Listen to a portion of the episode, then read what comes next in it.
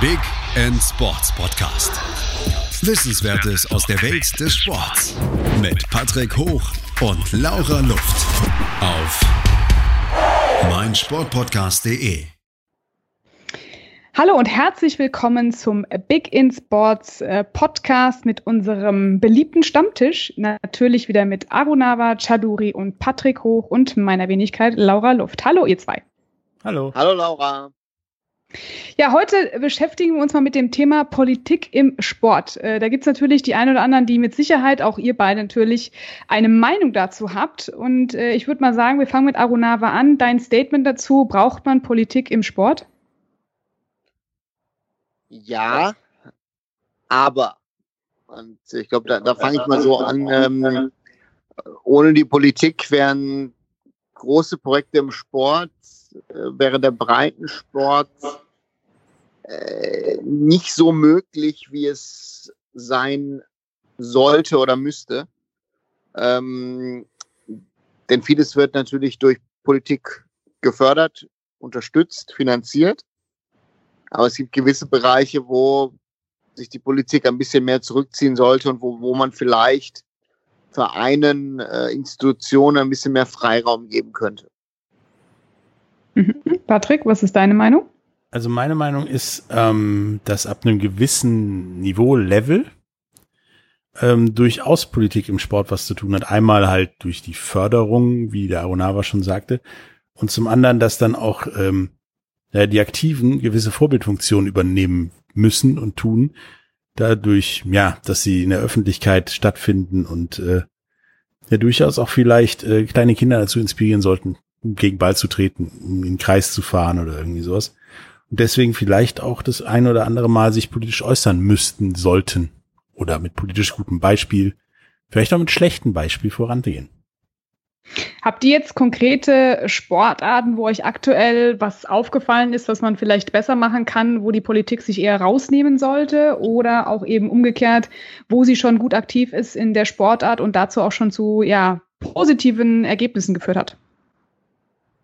Also welchen Beispiel, was mir heute aufgefallen ist, äh, es gibt äh, neue Förderprojekte hier im Land Nordrhein-Westfalen, ähm, wo NRW äh, Vereinen mit einem Projekt 2022 hilft, ihre sportliche Infrastruktur aufzubessern.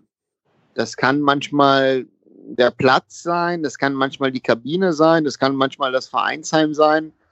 Und ähm, das war für mich etwas, was ich sehr, sehr positiv finde, dass man trotz Corona, trotz der Krise an solch einem Programm festgehalten hat, äh, um hier in Nordrhein-Westfalen den vielen Vereinen und Sportarten äh, zu helfen.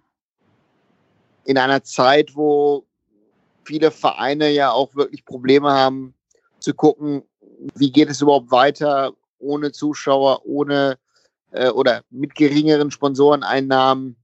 Und äh, das war so ein positives Beispiel, was mir jetzt zufälligerweise heute über den Weg gelaufen ist. Patrick? Ähm, das ist ein, ist ein gutes Beispiel. Ich habe mich damit nämlich in den letzten Tagen ähm, agenturbedingt auseinandergesetzen dürfen. Das ist richtig, dass trotz Corona ähm, da weiter fleißig gefördert wird, aber ähm, diese Förderung betrifft ja erstmal nicht jeden. Also jede gefühlt, zumindest hier in, in der Gegend Düsseldorf, kriegt jeder Platt, jeder Fußballverein, der bis jetzt keinen hatte, einen Kunstrasenplatz, quasi frei Haus geliefert und gefördert und unterstützt. Ähm, teilweise auch, wenn vorher ein Rasenplatz da war, was jetzt auch eher politisch fragwürdig ist. Und andererseits kriegen ja Vereine, die jetzt eben nicht Fußball spielen, sondern was weiter weg sind vom, vom Mainstream, ihre Bauprojekte, wenn überhaupt, gefördert, nachdem sie vorher ja über so ziemlich jede Hürde gesprungen sind, die man in den Weg legen kann von da ist eine Straße in der Nähe, da, da wohnt irgendein seltener Molch, eventuell Fluglinie, das Licht könnte Vögel stören und so weiter. Also es ist schon, es wird viel gefördert, das ist richtig. Es wird aber damit zweierlei Maß gemessen. Und das weiß ich nicht, ob das so witzig und gut ist. Ja, also die Thematik ist ja, dass die meisten dann vielleicht auch unbedingt nicht ähm, jedes Detail des einzelnen Sports äh, vielleicht auch verstehen können. Ja, das ist natürlich auch von Bundesland zu Bundesland unterschiedlich, zumal auch dann äh, jeder Sport und jede Sportart natürlich seine eigenen Bedürfnisse auch hatte. Wie geht man damit um? Äh, setzen sich da wirklich die Politiker hin, haben äh, Spezialisten, die sie auch beraten, oder ist es wirklich, der Topf ist, steht zur Verfügung, wir entscheiden, was wir damit machen? Ja, ist natürlich schwierig. Also ähm, sehr oft ist es ja so, dass es ja äh, einen Sportausschuss gibt, sei es in der Kommune, sei es im Land. Und äh, ähm, diese Politiker sind natürlich sehr oft keine Experten bei diesen Themen.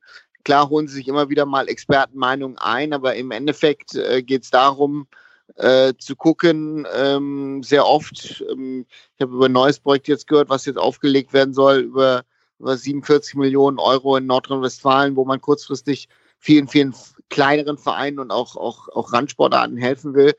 Ähm, aber da scheint so eine Sache zu sein, wo es ein bisschen über Lobbyarbeit der, der Lokalpolitiker, der Mitglieder des Landtages äh, geht, um, um entweder im Bauausschuss oder, oder äh, äh im Sportausschuss dann die richtigen Leute zu bequatschen, damit die einem zustimmen, dass, dass die Gelder dorthin fließen. Und das ist halt in dem Sinne kein Ausschreibungsverfahren. Klar muss man gewisse oder nicht gewisse, man muss viele Kriterien erfüllen, um, um Fördergelder zu bekommen. Aber es geht auch manchmal wirklich so, dass es dann Lobbyismus ist, auf eine gewisse Art und Weise, um dann Fördermittel zu bekommen, äh, um, um, um Projekte dann zu ermöglichen. Ja, und es ist teilweise meiner Meinung nach auch, wenn man sich das Ganze globaler anguckt, nicht, nicht wirklich nachvollziehbar. Also du hast dann Bauprojekte, die gestoppt werden. Ähm, ich weiß, das ist vor ein paar Jahren gewesen da war ein, Bauprojekt in, in, in, in Karst, hier in der Nähe von Düsseldorf, Neuss. Da sollte ein, ja, noch nicht mal aufwendig, da sollte einfach nur ein Netz installiert werden, hinterm Homeplate, weit weg von der Autobahn zum Baseballspielen. Da wurde dann dieser Platz überhaupt nicht genehmigt und sogar geschlossen, nachdem die da zehn Jahre Baseball gespielt haben, weil die Autobahn plötzlich zu nah dran ist, wurden noch nicht mal jemand vorher die Büsche dieser Autobahn getroffen hat mit dem Ball. Und dann fährst du in die Niederlande zum Beispiel, da sind vierspurige Autobahnen, die komplett um den Sportkomplex gehen mit Fußball, Baseball, Hockey und so weiter, die mit Sicherheit gefährdeter oder gefährdender sind als dieser Platz. Das ist dann, wie du meintest, schon Lobbyismus und teilweise auch gehen dann Leute raus, diese Plätze bewerten, die, ich sag mal, von Tuten und Blasen keine Ahnung haben und einfach sagen, nö, brauchen wir nicht. Und da sehe ich, sehe ich die Gefahr, dass in Deutschland die Politik gerade was Sport zu, mit Sport zu tun hat, wirklich nur ja, über die Top 5 was sagen kann, wenn überhaupt. Meisten, meisten sogar nur über Fußball und Handball so ungefähr. Und vielleicht auch noch Formel 1. Und der Rest dann weg ist, dass da in diesen Sportausschüssen wenig Experten unterwegs sind. Ich würde sogar so mal weitergehen bei der These, dass äh, sehr oft äh, man mit keiner Sportart wirklich was anfangen kann. Also ähm, ich mag das selber gerade als Beispiel, spiele seit einigen Wochen wieder Fußball auf dem Kunstrasenplatz. Und äh, dieser Kunstrasenplatz hat keine Sprenkleranlage und du hättest auch in dem Sinne keine Möglichkeit, ein äh, Gefährt auf dem Platz ähm, zu fahren, sei es ein Traktor oder anderes Gerät, ähnliches Gerät, womit du das Granulat mal äh, durchmischen kannst und, und säubern kannst. Also deswegen, da sind Sachen äh, dabei, wo du dann dir einen Kopf packst und überlegst und ähm, da hat sich dann ein anderer sogar äh, das Kreuzband gerissen oder andere äh, schwere Verletzungen zugezogen. Äh, ja, wo man sich dann doch überlegt, äh, ob dann wirklich die richtigen Leute an den entscheidenden Positionen sitzen. Ja, das ist leider Gottes dann der Grund, warum sowas wie Kunstrasen, der jetzt nicht mehr wie vor 10, 20 Jahren Teppichboden ist, sondern künstlicher Rasen, einen schlechten Ruf hat, weil du ja, habe ich hier in der Ecke auch neuer Kunstrasenplatz. Der ist, glaube ich, einmal, als er verlegt wurde, gewässert worden und das war's. Ähm, jetzt bei der Hitze der letzten Tage und Wochen wird so ein Ding halt unglaublich gefährlich und stumpf. Also eigentlich viel schlimmer als der Naturrasenplatz. Aber das wird ja nicht berücksichtigt. Da wird das Ding ausgerollt sozusagen. Und dann ist man froh, dass man den hat und der Verein, die Vereine ja ruhig sind, dass sie nicht auf Asche spielen müssen. Genau. Plus, plus halt die Sache, dass die hier in Deutschland komischerweise diese Plätze nicht multisportfähig gemacht werden. Also entweder macht man einfach nur das Fußballfeld da drauf. Das passiert ja hier. Ähm, man könnte aber wie zum Beispiel auch in anderen Ländern einfach nur den Rasen verlegen und das wird dann abgekreidet wie ein normaler Rasenplatz, je nach Sport. Oder man macht, das ist ja in Nordamerika ganz gern, gern gang und gäbe, verschiedenfarbige Linien da drauf, damit da mehrere Sportarten an diesem Platz partizipieren können. Das, das ist bei den Kunstrasenplätzen, die es hier gibt, die mir bis jetzt in Deutschland über den Weg gelaufen sind, ja gar nicht möglich, denn da ist ein Fußballplatz drauf abgekreidet. Gibt, gibt es hier bei uns in Remscheid zumindest. Also da haben wir äh, mehrere Plätze. Da wird jetzt zum Beispiel ein ganz neuer Platz gerade gebaut, wo welches äh, Feldhockey als Hauptsportart hat. Es hat Linien für Football und Fußball, ähm, sogar mit aufgemalten Laufbahnen drauf. Okay, ich weiß halt, dass im, im Hockeypark in München-Gladbach, da wurde auf dem blauen Hockeykunstrasen auch eine Zeit lang Football gespielt, aber die mussten halt dann die äh, Kreidemaschine selbst bedienen, um das selber abzukreiden. Und das war nicht von, ja, von vornherein abgekreidet. Aber das wäre eine Möglichkeit. Es gibt genug Farben, die auf so einem Kunstrasen mit Sicherheit auch erkennbar sind. Und es wird kein Regionalligist im Fußball auf einem Kunstrasenplatz lange spielen, wenn überhaupt. Weswegen halt dieses, dieses Multikulturelle dann wegfällt, wenn man da einfach nur Fußball drauf lässt. Ich meine, da habt ihr jetzt in Rennscheid die Ausnahme und Gladbach vielleicht auch, aber der Großteil ist halt, da ist ein Fußballplatz drauf abgekreidet und das war's. Also du kannst dann nicht mal vielleicht eine Lacrosse-Abteilung drauf spielen lassen, die ja jetzt nicht so viel Leitlinien braucht. Oder auch eine Football- oder eine Rugby-Abteilung auf dem Kunstrasen, wobei Rugby ein Kunstrasen, ich weiß nicht. Ähm, das ist halt unmöglich. Und das finde ich gefährlich. Da ist mir so ein genau. Ascheplatz lieber. Ja, also Asche ist Asche ist Asche, ne? Also ja, wieso? Ich habe einen halben Ascheplatz in den Knien gefühlt. Ja, ja, aber das muss ja dann der Rest der Menschheit dann nicht noch mitmachen, oder? Das ist wohl richtig. Würdet ihr dann sagen, dass in den Verbänden äh, vielleicht dann da einfach die Kommunikation anders laufen müsste? Also dass die Spezialisten wirklich eine Empfehlung aussprechen, bevor dann die Politik sich einschaltet, um dann da einfach genau das äh, abzustimmen, äh, was wirklich benötigt wird? Ähm, das wäre natürlich eine Möglichkeit. Das andere ist natürlich, dass, dass man äh, sich noch mehr auf Experten verlässt und, und die eine Entscheidungshilfe leisten, damit ähm, ja, die richtigen Plätze äh, für die richtigen Sportarten äh, gebaut werden. Ja, und vielleicht auch überlegt wird, ob man das, das Konzept dieser Sportplätze bauen nicht, nicht lässt. Ich war letzte Woche ähm, hier in Düsseldorf unterwegs und war da an einem Sportplatz eines äh, Fußballvereins, die spielen, glaube ich, Landesliga. So, die haben einen Kunstrasenplatz, einen Ascheplatz, einen Rasenplatz und einen, das war mal Rasenplatz, so ungefähr. Und haben drei Mannschaften plus ein paar Jugendmannschaften. Warum macht man in Deutschland nicht wie in den Niederlanden, wie in, in Großbritannien oder anders aus der Welt dann da draus mehrere Plätze für mehrere Sportarten und holt die vielleicht auch noch in den gleichen Verein rein, um A, mehr Kohle zu haben, mehr Mitglieder zu haben und die Infrastruktur für alle zu schaffen. Warum hat man dann ja vier verschiedene Fußballplätze, die ge gefühlt für jedes Niveau von wir kicken da zusammen bis zu ja Bundesliga Trainingslager reichen würden, was ja bei solchen Vereinen, die seit Jahrzehnten in der Landesliga rumgurken, utopisch wäre. Aber da sollte vielleicht ein bisschen mehr nachgedacht werden über, wie kann ich denn den Reichtum besser verteilen, sozusagen. Oder ja, würde ich, würde ich, würde ich dir, würde ich dir, also als Ansatz würde ich dir dazu stimmen. Also es könnte, könnte ein Weg sein, aber das Thema ist halt, äh, Fußball ist dann doch so groß und so stark, dass es, glaube ich, schwierig ist, äh, den, den Verantwortlichen auch in den jeweiligen Vereinen das klar zu machen, dass man da alter, neue und alternative Wege finden muss. Ja, aber in solchen Vereinen dürfen ja meistens sogar noch nicht mal die, die Frauen auf den to tollen neuen Kunstrasenplatz oder auf den, den heiligen Rasenplatz, sondern da spielen vorher ja lieber die Altherren drauf, als ähm, ja die Mannschaften innerhalb des König Fußballs, die dann da drauf spielen könnten, sollten. Gut, da habt ihr einen Vorteil, wenn ihr mehrere Plätze habt. Bei uns hier äh, im Bergischen hast du sehr oft nur einen Platz, deswegen hat man diesen Luxus dann natürlich nicht. Ja, klar.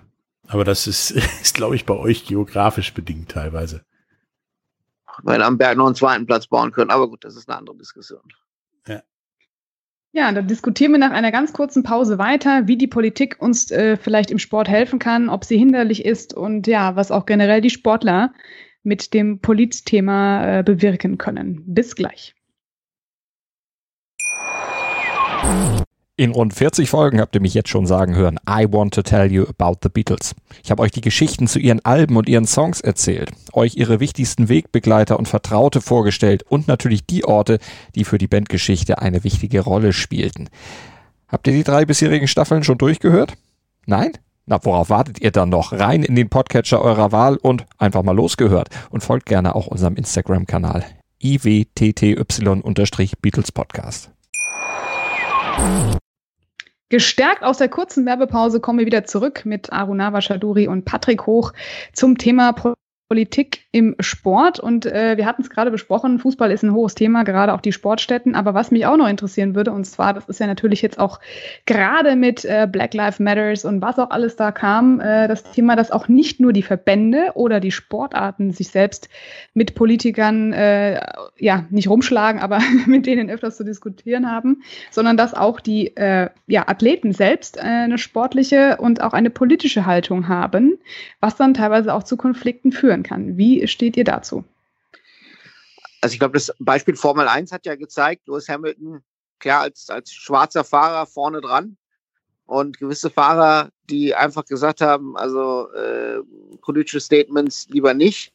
Der eine oder andere kommt sogar aus Ländern, wo das äh, wahrscheinlich auch nicht gewollt ist, also wo man politisch dann ein Problem bekommt. Und das ist dann die Frage, ne, wer, wer, wer kommt aus einem demokratischen Land oder wer kommt aus einem sogenannten demokratischen Land äh, welche Werte werden da vermittelt. Und ich glaube, das ist sehr, sehr schwierig. Und wenn man dann andere Sportler sich anguckt, es gibt viele aalglatte Sportler, dessen äh, Accounts auf Social Media und, und dessen ganzen Leben wird durchgeplant von Agenturen.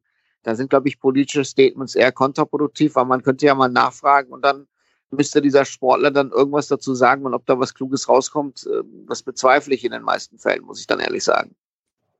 Ja, es ist ja in Deutschland teilweise sogar so, von der, ja, von den Verbänden gewollt, dass äh, ihr Sport unpolitisch bleibt, um damit man bloß nichts lostritt. Aber andererseits sieht man gerade diesen Sommer mit, mit Black Lives Matter und so, wie viel hohe Wellen man da schlagen kann, was man da auch beeinflussen kann an den ganzen US-Ligen. Ich meine, die, die, die Basketballer in ihrer Bubble in der NBA spielen alle mit Black Lives Matter T-Shirts und auf dem Rücken im Eishockey spielten die Edmonton Oilers äh, mit Trikots, wo hinten der Name auf äh, Inuit drauf war. Also die hatten indianisch ihre ihre Namen auf den Trikots und äh, Major League Soccer hatten die Spieler alle Black Lives Matter Patches mit einer Botschaft, die sie da draufschreiben konnten, an.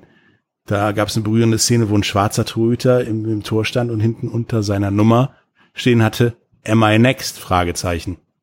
Und da denke ich, solche Statements sollten nicht nur Ligen und Verbände den Spielern an die Hand geben, weil meiner Meinung nach ist es immer noch freiwillig, sondern auch sie einfach lassen, weil das macht so ein Sportler ja dann auch, was du meintest mit dem durchgeplant, sympathischer, wenn der auch mal eine Meinung hat zu irgendwas. Und vielleicht dann auch mal, wie bei dem, bei dem Salut der türkischen Nationalspieler, ein deutscher Spieler einem Türk seinem türkischen Mannschaftskameraden öffentlich oder auf dem Platz sagt, sag mal, du Vollidiot, was war das? Ich denke, dass das der Vorbildfunktion und dem ganzen Gesellschaftlichen des Sports mehr Gewicht gibt. Ja, aber es ist, glaube ich, sehr, sehr schwierig. Also ich glaube, dass dann in gewissen Ländern ähm, willst du einen Nordkoreaner sagen, dass er sich für Demokratie einsetzen soll, dann ist das Letzte, was er noch tut in seinem Leben. Also deswegen, ist es ist, das ist halt die Schwierigkeit in, äh, in gewissen Staaten, äh, im, ob ein Russland oder Osteuropa, Türkei ist jetzt das Beispiel genannt. Ähm, da gibt es viele Länder, wo das nicht gewollt ist, aber wo auch, ähm, muss ja auch das Beispiel Fußball nennen, wo ja normalerweise politische Statements gar nicht gewollt sind, von der FIFA bis runter zu den äh, Konföderationen und nationalen Verbänden. Und da ist, glaube ich, das Beispiel äh, schon interessant, dass man das Thema Black Lives Matter wirklich erlaubt hat oder Rassismus und äh, oder oder Formel 1 nochmal als starkes Beispiel dieses Lewis Hamilton Mercedes, dass das graue Auto auf einmal schwarz ist. Ähm, da gibt es schon einige Beispiele, auch äh, international, neben den ganzen amerikanischen Beispielen, die, wo das Problem ja größer zu sein scheint. Und, und da muss man halt gucken. Und da ist die Frage halt, ob, ob das einfach Statements sind, die gemacht werden, die, die, die auf den Trikots stattfinden oder auf, auf, auf, auf, auf, auf Boliden oder wo auch immer. Und ob das überhaupt einen Einfluss darauf hat. Ich meine, ich, wenn ich mir das Beispiel Bauer Watson und die Reaktion von Trump dann sehe und ähm, weiß ich nicht, ob das dann, ob das dann wirklich eine Veränderung herbringt und äh, oder ob das einfach registriert wird und dann sagt, ja gut, habt ihr gemacht und jetzt geht's weiter.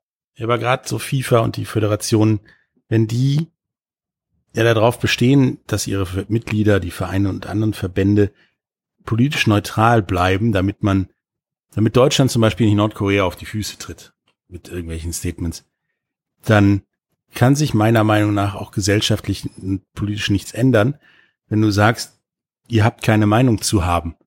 Es ist ja so, dass ähm, es waren, glaube ich, die letzten Olympischen Spiele, da war den Sportlern verboten, ähm, sich zu äußern über, über Homosexualität und so weiter. Aber ein Neymar darf das T-Shirt vom, also den Trikot vom Platz, vom Körper reißen und äh, lebt mit Jesus auf dem T-Shirt haben, was gerade in der heutigen Zeit mit Sicherheit als politisches Statement zu sehen ist. Und da frage ich mich, wo fängt das an und wo hört das auf? Und wenn du dann schon über sowas überlegen musst, dann lass es doch lieber gleich ganz zu. Ist meine Meinung. Ja, die Frage ist halt, wie gesagt, wo bist du, ne? Also, du hattest 2018 bei der Fußball-WM natürlich auch Sorgen wegen Russland und da hat die FIFA gewisse Sachen auch nicht unterbunden, aber den jeweiligen Staaten, Nationalmannschaften Bescheid gegeben, sagte mal, das und das und das, da müsst ihr ein bisschen aufpassen, dass eure Spieler da äh, konform sind und äh, ja, man muss auch überlegen, welches Turnier findet wann, wie, wo statt. Mhm. Und das ist, ich glaube, im Jahre 2020 hat sich einiges verschoben äh, durch dieses, durch Corona, durch, durch Black Lives Matter und äh, ähm, ja, es ist halt sehr, sehr schwierig und da ist halt wieder die Frage, wie, wie, wie Politik in den jeweiligen Ländern, äh, welchen Einfluss sie dann nehmen auf, äh, ja, auf, auf, äh, auf, auf, auf den Sport im Endeffekt. Ne? Nicht nur auf die Leute, sondern wirklich auch auf den Sport.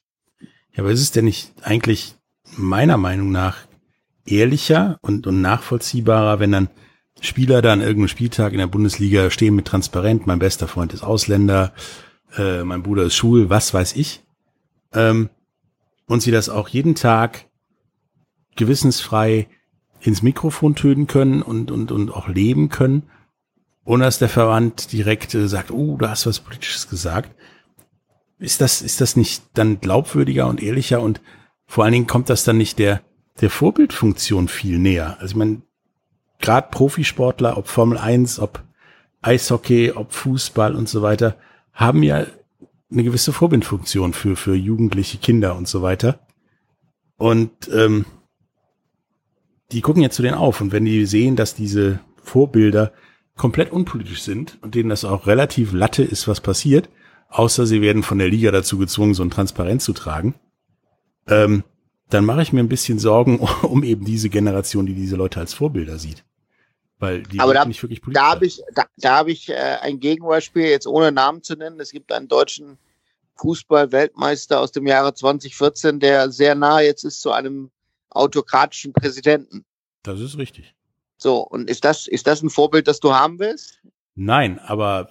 So, und das ist, das ist, das ist, das ist ja die Problematik, die du hast. Also sind bündige Sportler sind gut, aber ist der durchschnittliche, Sport, durchschnittliche Sportler klug und clever genug, alles zu verstehen und zu durchschauen, dann eine Message oder eine Meinung dann wiederzugeben. Aber ich glaube halt, wenn wir, wenn wir das, das Beispiel jetzt nehmen oder den, den Salut der türkischen Nationalmannschaft, wenn du den Sportler nicht von vornherein verbietest, sich politisch zu äußern, dann glaube ich, dass da eher andere Weltmeister von 2014 oder ähm, Mitspieler die, die, dieser Spieler dann einfach auch mal sofort was sagen und äh, damit dann vielleicht bei solchen Spielern dann eventuell schon vorher die Überlegung einsetzt. Ich meine, du hattest bei den bei der türkischen Nationalmannschaft dann ja das Ding, dass nachdem ihre Vereine mit ihnen darüber geredet haben, ja ein paar Spieler gesagt haben, okay, war eine scheiß Idee.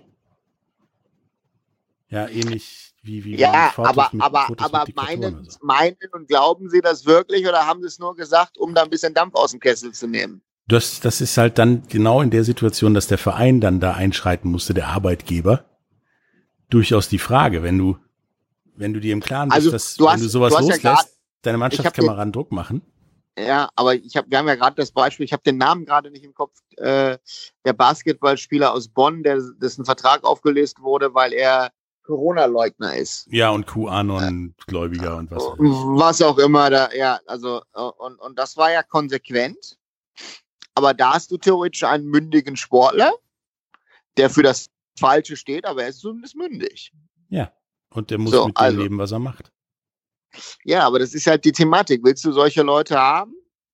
Oder sollen sie sich darauf konzentrieren, was sie am besten können, Sport, und sollen das andere vielleicht ausblenden und, und äh, die zwei Gehirnzellen, die sie nicht haben, äh, eher für den Sport nutzen? Also ich glaube jetzt zum Beispiel im Fall von, ich habe es gerade nachgeguckt, Yoshiko, äh, Yoshiko Saibu, ähm, da muss dir, wenn du solche extreme Ansichten im Moment vertrittst, schon klar sein, dass das Gefahr mit mit sich bringt. Da so dumm, denke ich, kann der nicht sein.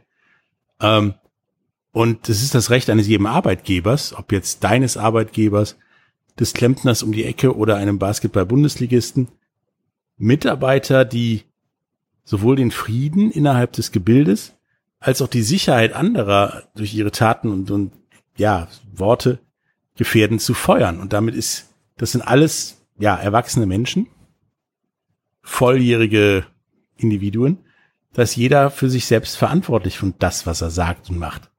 Mein Beispiel Saibu ist halt so, der ist ja auch ohne Maske beim Training rumgelaufen und in, im Verein und hat auch Mitarbeiter gefährdet. Da ist eine Kündigung durchaus gerechtfertigt, finde ich. Ja, ja. Und wenn er dann solche Sachen auch noch loslässt, wie er, kann man als Verein durchaus überlegen, passt das zu unserem Verein oder nicht? Unser Verband oder so dann kannst du den auch rausschmeißen. Ich meine, Colin Kaepernick ist eigentlich primär erstmal nur aufs Knie gegangen. Der spielt bis heute kein Food Football mehr. Ja, eben. Ja, also ich, ich denke mal generell, und das, das haben wir ja auch schon bei anderen äh, Podcasts diskutiert, letzten Endes ist es ja gar nicht mal so, als ob du jetzt als äh, Einzelsportler eine politische Meinung hast, sondern auch als äh, Angestellter. Das ist ja dann völlig irrelevant, ja. Da kann dir das Gleiche auch passieren. Ähm, also letzten Endes geht es ja um die Sache an sich. Darf man sich politisch äußern? Wir wissen ja, in Deutschland äh, sagt man besser gar nichts äh, oder in anderen Ländern noch schlimmer. Also da wird ja dann mit äh, Todesstrafe, Haft und solche Sachen gedroht. Also da wird es ja extremer herangezogen. Aber ich glaube, dass man einfach dieses ständige Weggucken mal ähm, anpacken muss oder angehen muss, um den Leuten einfach die Möglichkeit zu geben, ihre Meinung nicht jetzt einfach rauszuposaunen und zu sagen, das ist jetzt so, sondern mal kritisch drüber nachzudenken. Und gerade auch im Sport, wenn jemand seine Ethik und seine Persönlichkeit ausdrückt damit, dass er bestimmten Personen folgt, Unternehmen, Statements abgibt, dann ist er eine Marke. Und äh, wie ihr ja auch schon richtig gesagt habt, als Marke vertrittst du dich selbst, aber auch den Verein, den Sponsor, den Arbeitgeber dahinter. Zumindest hast du dann aber nach diesen Werten, die du dir selbst auferlegst, ja auch zu leben. Und das gilt für Politiker und egal wen auf der Welt. Und ich glaube, wenn diese Mentalität sich mal ändert, dass jeder sich überlegt, für was stehe ich, für was äh, gehe ich auf die Straße oder für, für wen äh, brenne ich und was sind meine Werte, dann hat es auch vielleicht für viele andere einen positiven Effekt, ähm, vielleicht mal darüber nachzudenken. Ja, da hast du durchaus recht. Also ich meine, du hast ja jetzt im Zuge dieser ganzen Black Lives Matter Diskussion ja auch relativ am Anfang eine rege Diskussion innerhalb der Spieler in der NFL gehabt. Da gab es ja durchaus Spieler wie Drew Brees, den, den Quarterback der Saints, der gesagt hat, ich kann nicht respektieren, wenn man die Flagge nicht respektiert wegen der Soldaten. Und dann haben seine Mitspieler gesagt, ja, dann kann, weiß ich nicht, ob ich noch Bälle von dir fangen möchte. Und ihm die ganze Nummer mal erklärt. Dann ist er ja zurückgerudert, ob jetzt deswegen oder weswegen anders dass er das doch einsieht, dass man für Black Lives Matter ist. Und so hast du halt innerhalb der gesamten Liga da drüben Leute, die das unterschiedlich sehen und das auch so, so leben. Ja, es kniet ja auch nicht, gefühlt nicht jeder NBA-Spieler gerade nieder bei den, ähm, bei der Nationalhymne. Und es hat ja auch nicht jeder Eishockeyspieler ähm, ein Statement abgelassen, was sie alle konnten während dieser Bubble-Kiste da. Und genau das gleiche denke ich, denke ich im Fußball auch. Es kann halt auch nicht sein, dass wir alle Champions League, Europa League spielen und du in schöner Regelmäßigkeit einen Spieler von Lazio Rom hast, der sein, Tor, sein Tor mit der rechten Hand bejubelt. Ja, und da, da ist so ein Ding, da müsste man vielleicht auch mal mit dem Verein drüber reden, dass sowas und dann auch solche Fans als seine eigenen Ultras zu bezeichnen, ähm, vielleicht nicht die geilste Sache ist. Ja, aber das ist, das ist, glaube ich, so ein, schon, schon ein allgemeines Problem. Das Thema ist ja auch, willst du einem Tom Brady sagen, dass er nicht äh, befreundet und Unterstützer von, von Donald Trump sein kann und darf und soll? Also deswegen, das ist, wo, wo, wo, wo ziehst du die Grenze? Und das ist, glaube ich, das Schwierige, wo man, wo man das ziehen kann, weil äh, deine und meine Definition von dem, was richtig ist, ist wieder nicht die Definition von anderen Leuten. Ne, klar, aber meistens erledigt sich ja sowas wie Bradys Freundschaft zu Trump zumindest im Moment alles irgendwann von, von selbst. Also irgendwie kriegt man ja schon mit, ob man auf der richtigen oder falschen Seite ist, sondern lebt man damit oder ändert's. Also was Laura sagte, du hast halt eine Verantwortung gegen den Leuten gegenüber, die dich spielen, fahren, was auch laufen lassen und die dafür bezahlen. Also du kannst nicht meiner Meinung nach für Kraft Werbung machen und gleichzeitig sagen Black Lives Matter. Zumindest nicht so lange die ähm, Uncle Ben's Rise und so weiter so raushauen, wie sie es jetzt tun. Ja, aber ich habe schon Fußballmannschaften gesehen, wo auf dem Platz äh, hauptsächlich äh, Menschen mit Migrationshintergrund gestanden haben, ne, um das mal neudeutsch zu formulieren, und äh, draußen eine Bande Neonazis den Verein unterstützen. Also das hast du im Osten sehr oft ja auch gehabt, dass dann afrikanische Spieler Helden sind von Vereinen, wo, wo, wo die Fans ja eigentlich eher sehr, sehr rechtsgesinnt sind. Also deswegen, ähm, das ist ja immer eine schwierige äh, Balance zwischen Politik und oder was Leute, woran Leute glauben und, und, und, und Sport. Ja, da bewegen wir uns äh, wie so viele andere auch auf dünnem Eis, aber wir werden jetzt mal kurz die Verbraucherinformationen schalten, damit wir uns auch mal abkühlen können bei diesem hitzigen Thema und bei diesen sommerlichen Temperaturen. Bis gleich.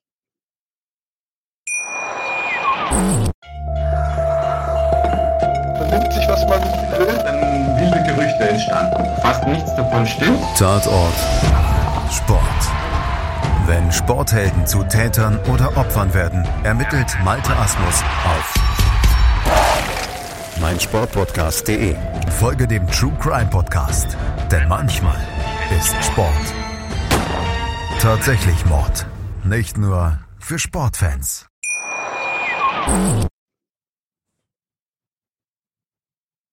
Ja, abgekühlt wahrscheinlich noch nicht aus unserer Diskussion, die wir gerade eben hatten, nämlich was muss ein Sportler alles mit dem politischen Thema äh, anfassen oder doch lieber sein lassen. Es ist nicht einfach, ähm, das haben wir über die Jahre ja egal äh, wo schon gesehen, dass viele Statements gar nicht gewollt, gewünscht sind, sie gelöscht werden, revidiert werden es fehlt halt dann immer an Glaubwürdigkeit. Und das ist ja in der heutigen Zeit das Allerwichtigste, ähm, gut, was man eigentlich haben kann, dass man authentische, aufrichtige und glaubwürdige Personen vor sich stehen hat, egal aus welchem Bereich sie auch immer kommen. Ja, und ähm, ich glaube, daran muss man generell an dieser Ethik einfach für viele arbeiten, egal in welchem Land. Ähm, und ja, wir haben ja gesagt, die Politik macht es nicht vielleicht unbedingt einfacher, weil es ist auch wie mit der Religion, es ist wie mit ähm, Gender äh, Equality, genau das gleiche Thema. Man muss sich nicht auf irgendeine Seite schlagen, aber man sollte, wenn es kritisch wird und viele Menschen vielleicht im Negativen betroffen sind, da einfach auch mal die Reißleine ziehen und sein Statement äh, abgeben. Und wir haben ja auch schon besprochen, wie das mit den Vereinen ist, wenn man einfach nicht weiß, worum es geht, wo ja Mittel vielleicht viel wichtiger irgendwo an anderer Stelle angesetzt werden sollten, dann darf man das ruhig sagen für die Person, die es vielleicht nicht so betrifft und auch nicht so die Ahnung dazu hat. Was meint ihr? Ja, mit Sicherheit. Also ich, ich denke auch, dass wir leben ja in Deutschland in einer Demokratie mittlerweile, überall in Deutschland dass man da auch gern drüber diskutieren und reden kann und auch jemand anders, egal wie links, rechts, mittel, keine Ahnung, was radikal die Meinung ist, mit dem darüber diskutieren, für seine Meinung dann einstehen kann und ja, ob man dann zu einer Lösung kommt oder nicht, ist erstmal scheißegal. Wir haben halt Meinungsfreiheit und die kann man dann haben. Und äh, dieses Niederbügeln mit per se, wir lassen keine Politik oder politischen Statements zu, ist halt meiner Meinung nach da vollkommen falsch. Ist natürlich eine schwierige Kiste. Ne? Also ähm, da sind ja einige Sportler schon auf dem Glatteis gewesen mit ihren politischen Meinungen oder mit politischen Statements. Ähm, es gibt natürlich auch andere Beispiele, wo sich viele Sportler politisch engagieren. Ähm, mir fällt gerade das Beispiel Georges Weah ein, der inzwischen ja Präsident von Liberia ist. Ähm, ja, und es ist halt dann äh, die Frage, äh, wie weit engagiert man sich oder, oder, oder wie weit geht man da rein und, und wird dann politisch aktiv und, und, und äh, bringt sich dann für ja, die Gesellschaft und für, für seine Stadt, für seine Kommune oder für das Land als Ganzes dann ein. Ja, aber es ist ja, ich meine, der eine kann Bürgermeister oder Präsident werden, der andere bezieht dann nur ein Haus in seiner Gegend. Das ist ja jedem selbst überlassen. Wie gesagt, wir haben Meinungsfreiheit, aber wenn du eine Meinung kundtust, dann musst du unter Umständen auch mit, Gegen, mit Gegenwind rechnen und damit auch leben. Ich denke, also auch das Löschen von, von Posts von Prominenten und Sportlern, weil, weil man könnte damit ein Problem kriegen, ist so eine Sache, nur weil du es gelöscht hast, ist es ja nicht aus der Welt. Neben der Tatsache, dass das Internet nicht vergisst sozusagen, ist es ja so mit Löschen, hast du ja nichts geklärt. Besser wäre es, das Ding zu behalten und dann da ein Gegenstatement zu machen. Und da geht's halt, wie wir schon gesagt haben, bei dem Management und dem Durchstrukturierten der Sportler dann auch der Erziehungsauftrag von einem Berater und so weiter ein bisschen flöten, indem er dem dann nicht sagt, ja, hast du Scheiße gelabert, sage ich mal, ähm, musst du jetzt mit leben und wir stellen das zusammen klar, sondern wird schnell auf den Löschen-Knopf gedrückt und gehofft, dass es keiner gesehen hat. Und das ist halt durch dieses Niederbügeln politischer Meinungen der Verbände, glaube ich, äh, auch ausgelöst. Ich meine, St. Pauli kriegt ja gefühlt jeden jeden Tag Ärger mit dem DFB, weil, weil bei ihnen im Stadion groß prangt äh, kein Raum für Faschismus, was jetzt per se mal eigentlich eine vollkommen richtige, richtige Message ist. Und äh, wenn die, sobald irgendeine Nationalmannschaft da trainiert, müssen die das Ding abhängen, was meiner Meinung nach viel schlimmer ist, als, als überhaupt keine Meinung zu haben. Mhm. Wie würdest du jetzt sagen, Arunava, wie man das in Zukunft vielleicht lösen kann? Auch gerade, äh, wir werden ja immer digitaler natürlich angesprochen. Was mal gepostet ist, ist erstmal draußen. Ja, es ist nicht mit der Brieftaube versendet worden. Also das ist halt sehr schnelllebig. Aber was würdest du vorschlagen, wie sich da die Lage vielleicht ähm, zum Guten oder zum Schlechten auch wenden kann in der nächsten Zeit? Also ich finde, dass in der heutigen Zeit äh, das sehr, sehr, ja, sehr, sehr schwierig ist. Äh, weil ganz einfach äh, die Problematik ist, ähm, klar, wir wollen mündige Sportler, ähm, aber ähm, es ist, ich, aus meiner Sicht bleibt es schwierig, ob, ob der Sportler die richtige Person und das also diese, in dieser Vorbildfunktion dann auch die Leute politisch beeinflussen soll. Das finde ich ist, ist, ist sehr, sehr schwierig. Äh, ob es in eine Richtung oder in die andere Richtung geht, äh, macht dann für mich keinen Unterschied. Also das finde ich, ist schon, ähm, ist schon sehr, sehr schwierig. Ja, aber sind da nicht zum Beispiel beim Fußball so, so Leistungszentren Zentren zu aufgerufen, ihren künftigen Profis, Sportlern, Vorbildern ja, eine Meinung oder zumindest das Vertreten einer Meinung beizubringen und die nicht nur irgendwie durch die Schule zu schleusen und möglichst gute Fußballer daraus zu machen, weil die hören ja auch irgendwann mal auf, Fußball zu spielen und dann geht's meistens ins Dschungelcamp oder in Big Brother Container oder irgendwas. Aber die werden ja weiter eine Meinung haben. Und ich, ich kenne halt auch viele ehemalige Fußballer und, und, und, und Trainer, die mittlerweile, nachdem sie ein paar Jährchen nicht mehr gespielt haben, durchaus aus meiner Sicht zumindest fragwürdige Meinungen haben und auch in Richtung Reichsbürger und QAnon driften. Aus dem ganz einfachen Grund, weil vorher mit ihnen nie darüber diskutiert wurde, der Exkurs stattfand, wo sie nie gelernt haben, sich eine Meinung wirklich selber zu bilden. Wie gesagt, es bleibt schwierig. Also ich finde, das ist eine sehr komplexe, ähm, ja, sehr komplexe Geschichte, wo ich sage, ähm, dass man, wie willst du das lösen? Also klar muss man politische Bildung ähm, irgendwie ermöglichen, ähm, Aber du musst schauen, dass du, dass das nicht, es ist schwierig durch Vereine, wahrscheinlich muss es dann durch Schule, durch Bildung ähm, geschafft werden, dass die Leute dann klug genug sind, um, um, um, um so ein Thema dann anzugehen. Ja, ich wollte gerade sagen, also gerade in der Schule, was man da äh, teilweise eben mitbekommt, ich meine, wir müssen jetzt nicht die Jahreszahlen von äh, vor Christus lernen, ja, das ist dann irgendwann mal hinfällig, aber gerade so die Themen, die jetzt aktuell eben brennen, ja, und äh, die für viele einfach für später wichtig sind, ja, so die Key Facts, glaube ich, das muss eigentlich für jeden äh, im Unterricht zumindest gegeben sein, äh, egal in welchem Land man sich befindet. Ähm, das hilft natürlich insofern erstmal weiter, ja. Und dann kann man sich auch selbst, äh, ich meine, manche sind ja wie Lemminge, die laufen einer Meinung hinterher und sagen, das ist jetzt das, was wir alles äh, hören müssen und das ist alles richtig. Man versucht sich ja selbst gar keine eigene Meinung zu bilden. Und das, glaube ich, fehlt auch so ein bisschen das strukturierte Denken. Ähm, um eben auf eine eigene Meinung zu kommen und abzuwägen, ist es jetzt gut oder schlecht, dass ich das jetzt äußere und mich dazu beziehe oder eben nicht. Ja, genau. Ich meine, wir wissen alle, dass es Leute gibt, die sogar ganze Länder regieren, die denken, der Erste Weltkrieg wurde durch die spanische Grippe beendet und war auch der letzte Weltkrieg und was weiß ich. Aber ich meine, wenn wir ja schon Leute haben, die Zugang zu Atomwaffen haben, die so wenig über Geschichte und Politik wissen, dann will ich mir gar nicht vorstellen, was da drunter existiert.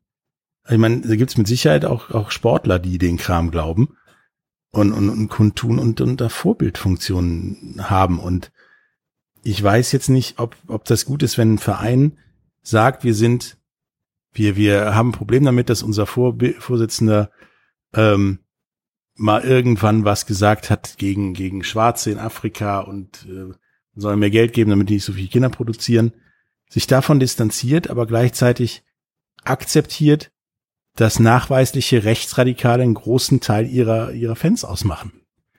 Aber da weiß ich nicht, ob das, ob das so klug ist. Und da kann man dann mit der Erziehung, glaube ich, denke ich, schon anfangen, indem man da als Verein schon sagt, pass mal auf, jeder, der jetzt hier meint rechts ist, hat hier nichts zu suchen. In dem Falle. Oder nicht? Mhm. Es ist ja witzig, witzig, was du sagst. Letzten Endes müsstest du ja dann wieder bei den Politikern anfangen, die dann jetzt schon an der Macht sind, um ihnen den Zugang gar nicht zu geben. Wenn sie nicht bestimmte Voraussetzungen äh, erfüllen, ja, kann man ja dann auch so wieder den, den Spieß rumdrehen. Also da gibt's ja, also schwieriges Thema so oder so, aber das für und wieder äh, ist dann generell ja eigentlich ein Bildungsproblem. Egal wo, in welcher Schicht man sich befindet, in welchem Land man sich befindet und in welchem Kulturkreis. Ja, aber du kannst ja, kannst ja von mir aus auch sagen, ich mein, mein Verein heißt Preußen, was weiß ich was. Und wir haben Reichsadler im Wappen und hier dürfen auch alle möglichen Arten von rechtsgebildeter Meinung existieren und wir finden das cool. Genauso wie der FC St. Pauli sagt, ja, wir sind eher linksgerechtet und äh, hier wird auch im Stadion gekifft sozusagen. Ähm, das ist ja okay. Du darfst halt nur nicht diesen Stängerkurs fahren, meine ich. Also wenn du eine Meinung hast und das gut findest, dann, dann bleib dabei. Und äh, so gibst du dem Ganzen ja noch, noch viel mehr ja, Zündstoff und viel mehr, ja, wie in Hamburg zum Beispiel mit St. Pauli und HSV, Zündstoff für, für nicht gute Rivalitäten. Ich meine, du hast in Hamburg wirklich dieses, der HSV sieht St. Pauli-Fans, egal woher die kommen und wer die sind, als linke Zecken und als, ja, nicht lebenswürdig. Und damit, damit schüsst du ja schon so Konflikte. Das ist wieder dieses Wir gegen die. Während der HSV dann selbst sagt, wir sind ein Multikulti-Verein, aber ihre Fans sind gegen linke Zecken. Und da weiß ich nicht, ob das so miteinander geht.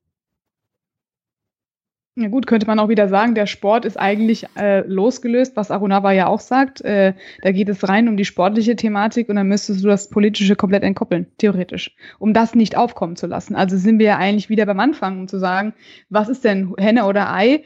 Ähm, insofern schwierig, wo fängt man an, wenn es nicht die Bildung sowieso schon äh, leider nicht dazu gab, ja, ähm, dann sind es ganz andere, die dafür verantwortlich sind, um jeden auf den gleichen Wissensstand zu bringen, oder Arunawa?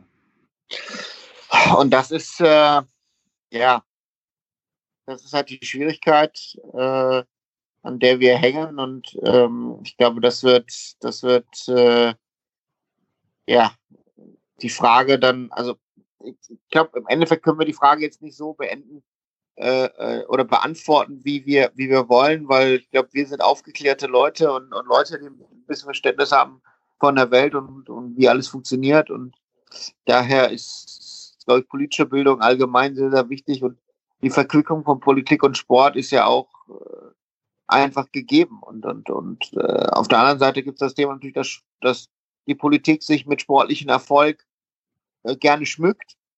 Ähm, und, und dass man, dass man da einen Nutzen auch draus zieht, wenn, wenn da ein, eine Mannschaft, ein Verein äh, oder wer auch immer dann äh, Erfolg, erfolgreich ist und Erfolg hat. Wäre das quasi dein Schlussstatement zu sagen, man kann da eigentlich jetzt kurzfristig keine Lösung finden? Wenn ich ehrlich bin, ja. Du, Patrick? Ich denke aber, dass man zumindest einen Schritt zur Lösung machen kann, indem man einfach den, den, den Sportlern mitteilt, wenn ihr eine Meinung habt, tut sie kund und lebt damit. So wie ihr das, ja, in eurem Freundeskreis, Bekanntenkreis und sonst jeder andere Mensch auch tut. Wenn ich eine Meinung habe und der Rest kann damit kommt damit nicht klar, dann muss ich damit leben. Und das muss ich dann als Profisportler auch und nicht als Verband dann den Finger drauf, äh, nein, du darfst überhaupt nichts sagen, sondern leb damit, wenn du ja eine linke Meinung hast, eine rechte Meinung, irgendeinen Verschwörungstheoretiker-Kram loslässt und, und so weiter, weil nach deiner Karriere gibt's auch keinen Verbandverein, der dich davor schützt. Deswegen so ein Weg in in mehr Offenheit könnte anfangen, das Problem der zu beseitigen oder in Angriff zu nehmen. Ja, dann rekapitulieren wir ja eigentlich, bleibt uns nur zu sagen, Politik ist und bleibt schwierig, gerade auch wenn es um den Sport geht. Äh, letzten Endes aber sollte jeder seine eigene Persönlichkeit kennen, seinen Platz in diesem äh, ja, Konstrukt kennen, wissen, äh, für wen er arbeitet, was dieser Arbeitgeber auch für Statements von einem vielleicht hören möchte, muss, ja, und sich auch selbst eine eigene Meinung bildet, zudem aber auch authentisch bleibt und nicht wie ein Fähnchen im Wind seine Meinung ständig ändert, weil das ist auch so ein Thema, je mehr man sich selbst verändert und ähm, andere Aussagen tätigt, desto unglaubwürdiger wird es am Ende des Tages. Also können wir eigentlich nur sagen, wir hoffen, dass zumindest viele vielleicht das als Anreiz nehmen, mit ihren Sportlern zu sprechen, dass Politiker vielleicht sich mehr ja, den Weg ebnen, ähm, Verständnis für viele Problemlösungen oder Probleme zu haben oder zu finden und da auch nach Lösungen zu suchen, die dem Sport und demjenigen Verein und ähm, ja, dieser Kategorie einfach gerecht wird, dass man sich vielleicht mehr an den grünen Tisch setzt und man kann ja abschließend dazu sagen, die Kommunikation macht's. Vielen Dank euch beiden. Keine Ursache, bis dann. Gerne, tschüss. Der Big End Sports Podcast. Wissenswertes aus der Welt des Sports mit Patrick Hoch und Laura Luft auf meinsportpodcast.de. Wie baut man eine harmonische Beziehung zu seinem Hund auf? Puh, gar nicht so leicht. Und deshalb frage ich nach, wie es anderen Hundeeltern gelingt, beziehungsweise wie die daran arbeiten. Bei Iswas Dog reden wir dann drüber. Alle 14 Tage neu mit mir, Malte Asmus und unserer Expertin für eine harmonische Mensch-Hund-Beziehung, Melanie Lippisch. Iswas Dog mit Malte Asmus. Überall, wo es Podcasts gibt.